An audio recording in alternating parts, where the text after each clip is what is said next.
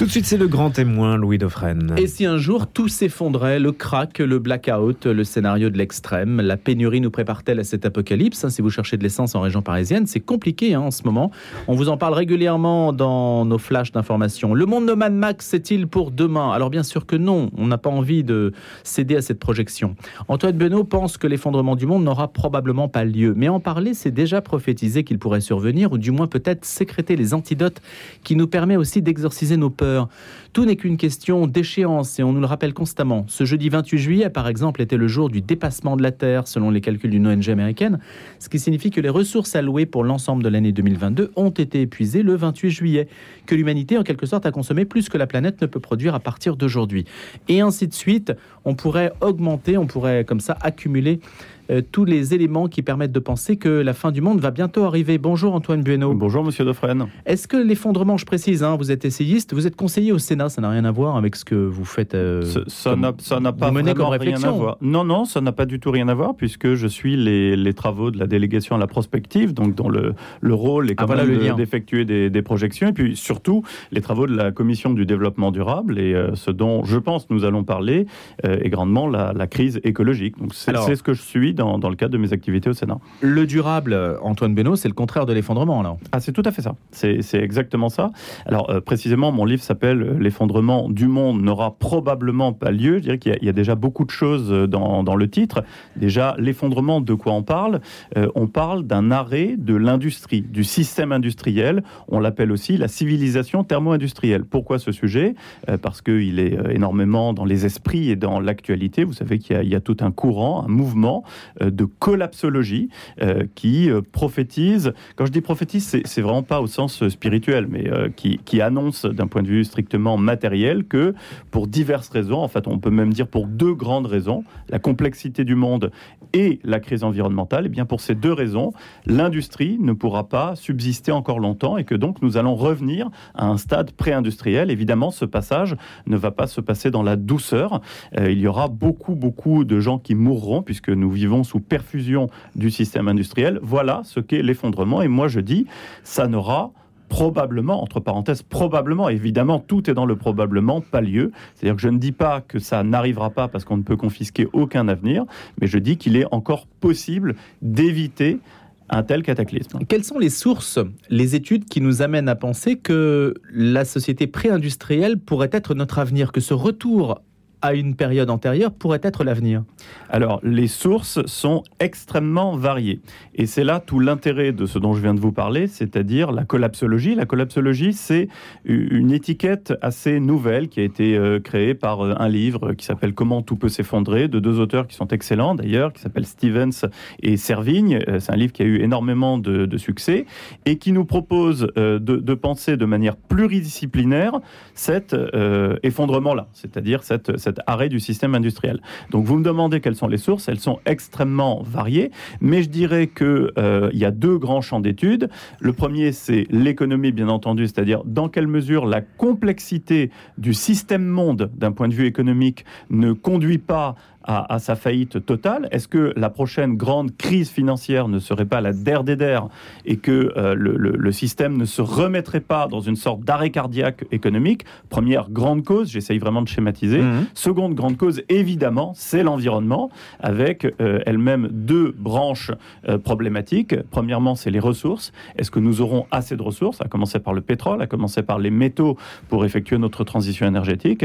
Donc les ressources, d'une part, et d'autre part, évidemment, la pollution, dont la plus connue des pollutions est la pollution atmosphérique au carbone, qui suscite le réchauffement climatique. Il y a une définition de l'effondrement?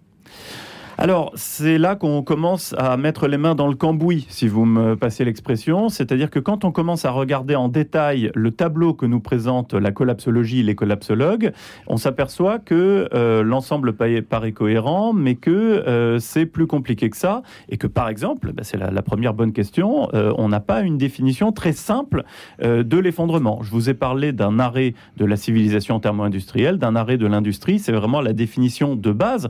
Mais ensuite, est Est-ce que cet arrêt, comme euh, semble l'indiquer le mot collapse, euh, est soudain, c'est-à-dire que euh, c'est un, événement qui, qui, apparaît du jour au lendemain, en quelques jours, même quelques mois, une année, ou alors c'est quelque chose qui s'inscrit dans le temps long Eh bien, dans les théories du collapse, dans les théories de l'effondrement, c'est tous les deux mon capitaine. Donc, on a une définition qui est un petit peu floue à géométrie variable, et c'était l'une des raisons pour lesquelles j'ai écrit ce livre-là. Mmh. Je voulais éclairer ce que pouvait être l'effondrement, et en particulier la mécanique conduisant à un tel effondrement, quelles peuvent être les causes, et j'aboutis à plusieurs causes, plusieurs scénarios possibles. Mais on va voir les scénarios, euh, Antoine Benoît, mais est-ce qu'il y a des précédents? Est-ce qu'on peut dire que la crise de 29 ou juin 40, par exemple, ça représente des précédents? Alors pas du tout. Justement, ça c'est une excellente question, parce qu'il faut bien comprendre que quand on parle d'effondrement, on ne parle ni de crise, euh, ni par exemple de récession.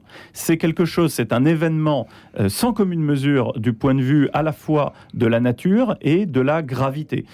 une récession, ça peut être très dur, hein, ça peut être très violent, mais on s'en remet et on ne change pas radicalement de monde. Quand on parle de l'effondrement, on parle vraiment du passage euh, d'un monde industriel, globalisé, qui est fondé sur la technologie, la science, le savoir, l'information, etc., à un monde pré-industriel, à un monde d'avant la machine à vapeur. Donc c'est vraiment pas Donc, il n'y a plus d'électricité en fait. Non, il y a plus, il y a plus. Les... Alors c'est l'une des définitions, par exemple, qui est avancée par certains collapsologues comme Yves Cochet, qui est un ancien ancien ministre, qui est collapsologue et survivaliste, ça va parfois ensemble.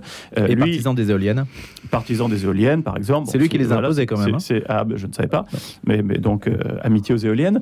Et, donc, euh, lui explique que l'effondrement, c'est le moment où les services de base, donc vous parliez de l'électricité, on peut parler de l'eau, on peut parler de plein de choses comme ça, que nous considérons donc dans une société industrielle comme étant des services de base, ne sont plus rendus à une majorité de la population à la surface du globe.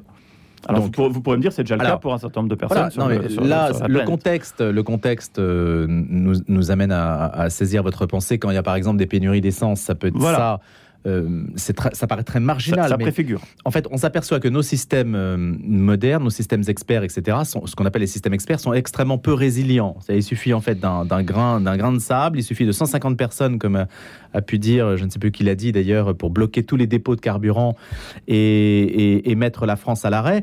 Est-ce qu'avec le Covid, Antoine Bueno, on a eu déjà l'expérience d'un monde à l'arrêt? Est-ce que ça, ça représente ce que pourrait être l'effondrement? Alors, l'expérience du Covid, à mon avis, prouve exactement le contraire. Ah bon? Ça, Absolument, à, mon avis, hein, mais hmm. ça, n'est que mon avis. Pour moi, ce que l'histoire retiendra du Covid, c'est la parfaite maîtrise que l'humanité a pu acquérir sur l'ensemble du monde. Pour la première fois de l'histoire de l'humanité, on a dit stop à la machine économique. Je vous signale que stop à la machine économique dans un monde aussi fou que le nôtre, qui est un monde globalisé, où l'économie est absolument reine. C'était de la science-fiction.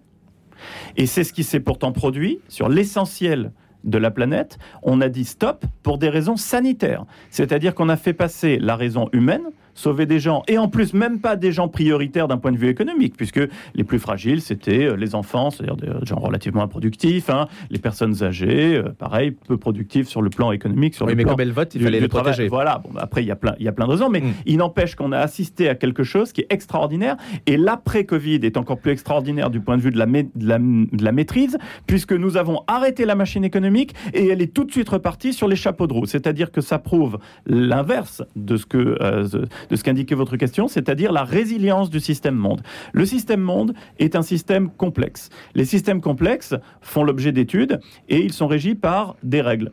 Donc parmi ces règles, euh, il y a l'effet de contagion. C'est ce que vous disiez. Vous disiez 150 personnes, c'est une petite cause, 150 personnes pour un monde à 8 milliards d'individus. Mais c'est vrai, 150 personnes peuvent bloquer tout un pays, avoir des conséquences énormes. Ça, c'est l'effet contagion.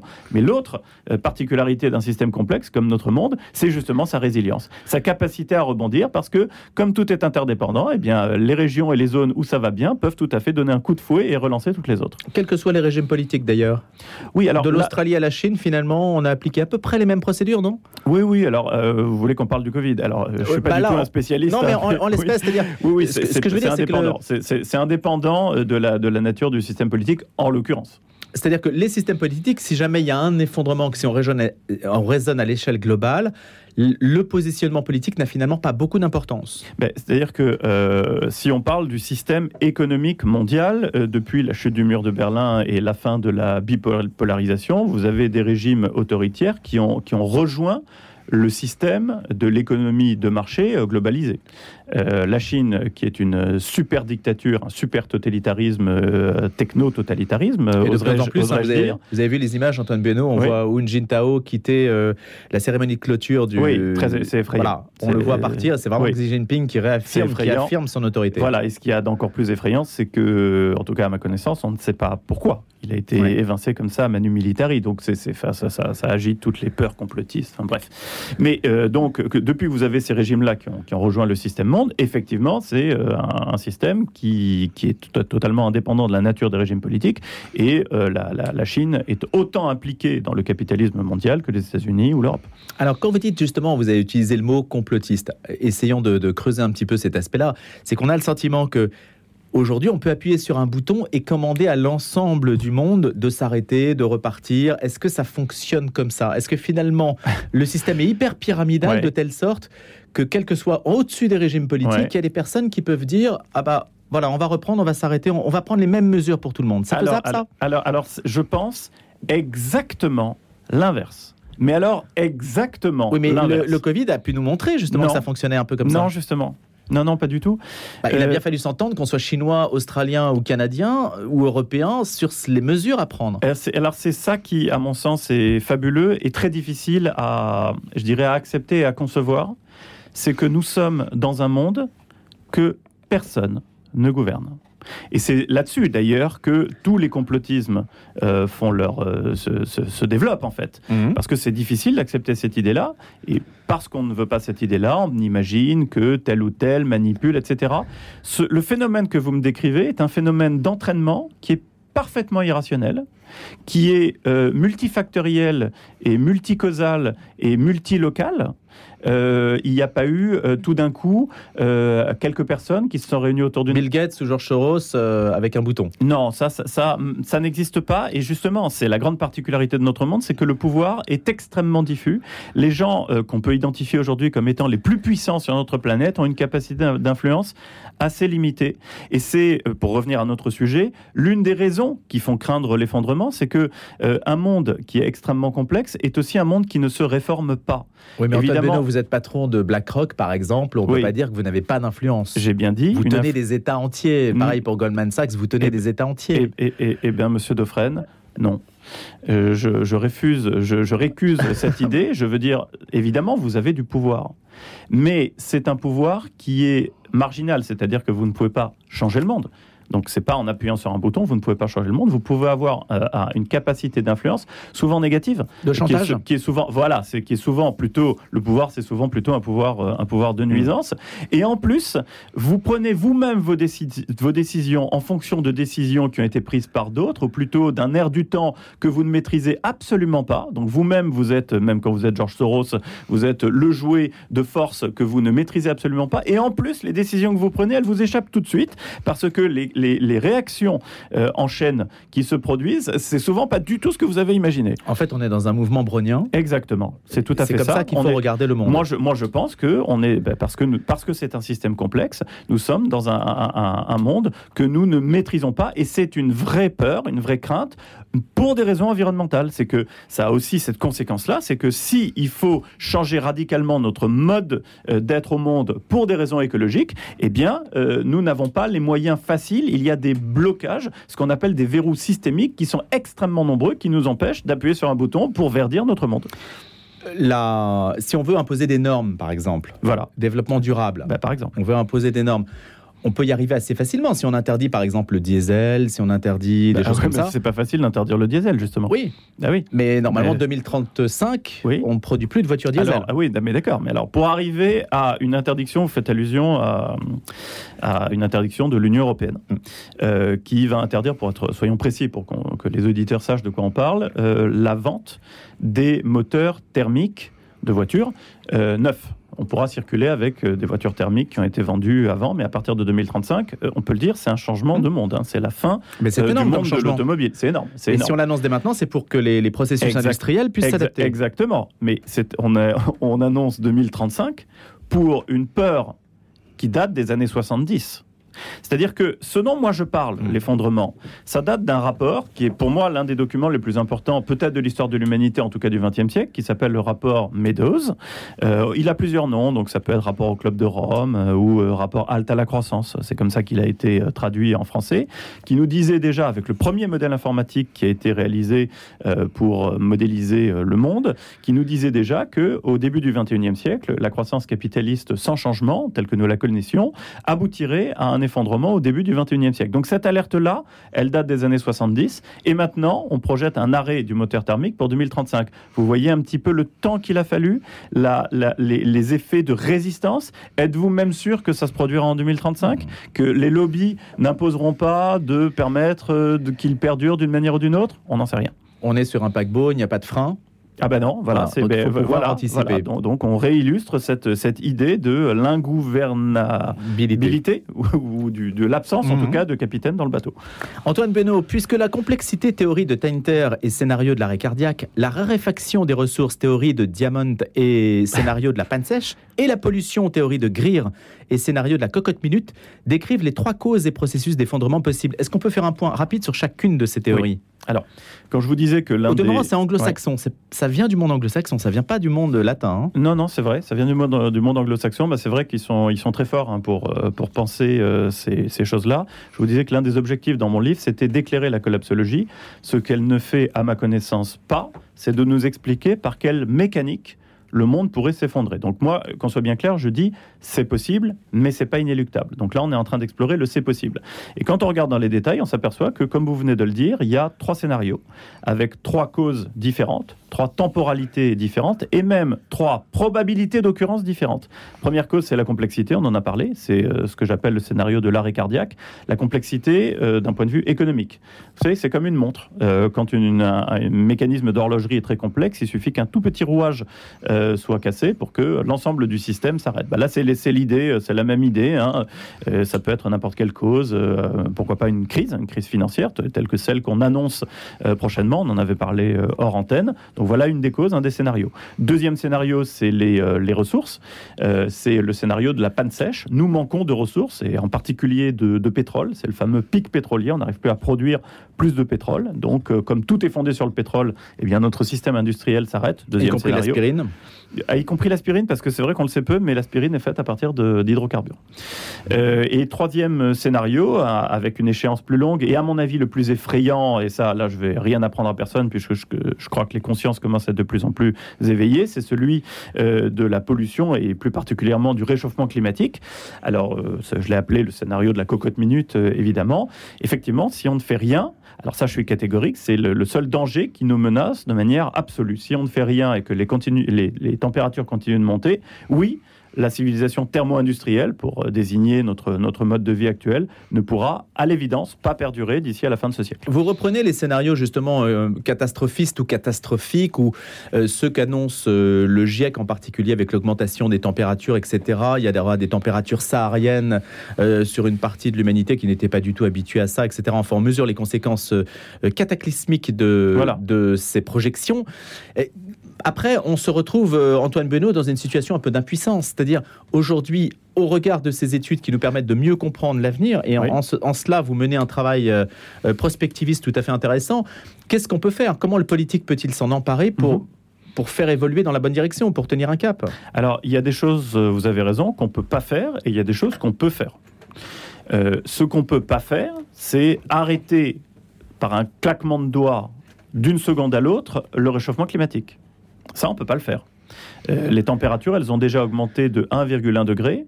Et même si on arrête du jour au lendemain d'émettre des gaz à effet de serre, ce qui est une vue de l'esprit, hein, bien entendu, c'est absolument impossible, euh, elles continueront de monter parce qu'il y a un effet de latence. Euh, et donc, on dépassera très certainement les 1,5 degrés d'augmentation des températures, ce qui a d'énormes impacts. Donc, face à ces impacts, c'est l'adaptation. C'est-à-dire qu'on est bien obligé de penser un monde plus chaud, surtout en Afrique, par exemple, parce que la, les conséquences vont être absolument terribles pour le stress hydrique, pour la, baisse de la productivité de certaines productions agricoles. Donc la, fin dans le monde, le problème évidemment est relancé, surtout qu'il y a encore plus de 800 millions de personnes qui sont insuffisamment nourries dans le monde. Donc le, risque, le risque est réel. Et puis il y a des choses qu'on peut faire. on peut euh, on peut essayer de limiter cette augmentation des températures pour ne pas atteindre les 2 degrés et surtout pas les 3 degrés, parce que le monde abominable que vous décriviez, qui n'est pas un monde euh, euh, cataclysmique, c'est-à-dire c'est pas quelque chose d'irrationnel, c'est un monde catastrophique, euh, avec des choses qui, qui, vont arriver de manière certaine si on atteint les 3 degrés. Ça, on peut encore limiter nos, nos émissions futures, ça c'est possible, pour en gros limiter la casse. Donc s'adapter et prévenir de plus amples dégâts. Mais on peut quoi alors? Quoi faire? Ah ben on peut mener une transition environnementale et euh, l'autre raison d'être de mon livre, c'était euh, d'éclairer le politique? Eh, d'éclairer le politique, j'aurais pas cette prétention, quoi que ce soit mon métier, mais euh, surtout d'essayer de, de donner corps à ce que ce que doit être, ce que devrait être cette transition environnementale et ce que peut être une croissance durable aussi. Vous savez, euh, on n'arrête pas de, c'est un mantra, hein, la croissance durable, la croissance durable, la croissance durable, mais on ne voit pas bien ni ce qu'il y a dedans, ni ce que ça implique en termes de mode de vie, en termes de changement de civilisation. Ce que je veux dire, je vais le dire de manière encore plus simple, c'est que euh, même quand on est dans une optique durabiliste comme moi, on est révolutionnaire. C'est-à-dire que notre mode de vie, notre mode d'être au monde aujourd'hui va, doit radicalement changer même quand on croit à euh, la croissance encore. Mais par exemple, Antoine Benoît, sur le nucléaire, on voit bien que les gens se divisent. Il y a ceux qui vous disent c'est décarboné, donc en fait c'est durable mais il y a une culture écologiste qui s'est fondée contre le nucléaire et qui fait qu'on estime que le nucléaire ne doit pas avoir son, son rôle à jouer dans l'avenir. Ben, C'est très simple, il faut combattre ces idées-là parce qu'on ne fera pas euh, de système énergétique bas carbone sans le nucléaire, de même qu'on ne fera pas aussi sans les éoliennes et euh, toutes les autres énergies renouvelables. Nous avons besoin dans notre mix énergétique à venir, d'abord on va avoir besoin de beaucoup, beaucoup, beaucoup d'énergie, c'est-à-dire de beaucoup, beaucoup, beaucoup d'électricité. Et pour créer ce beaucoup, beaucoup, beaucoup d'énergie, et d'électricité, il va nous falloir tous les modes de production électrique, y compris, et peut-être à commencer par le nucléaire, qui est un mode extrêmement pratique. Donc, que faire euh, puisque c'est la question de Lénine que vous posez. La transition environnementale. Peut-être pas avec la même solution. Euh, ça, c'est une autre question, mais il nous faudra une autre émission.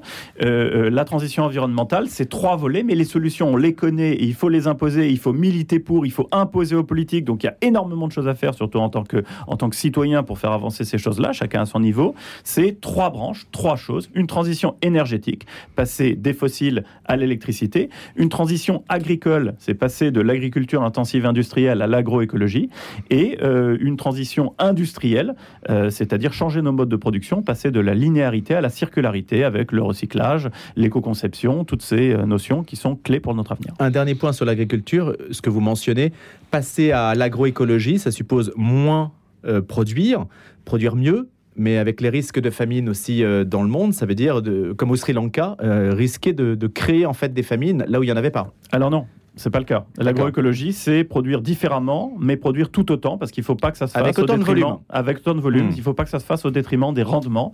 Et euh, il y a de multiples solutions possibles pour ça. Merci beaucoup, Antoine Bueno. L'effondrement du monde n'aura probablement pas lieu aux éditions Flammarion. Je rappelle que vous êtes conseiller au Sénat, prospectiviste et essayiste. À bientôt.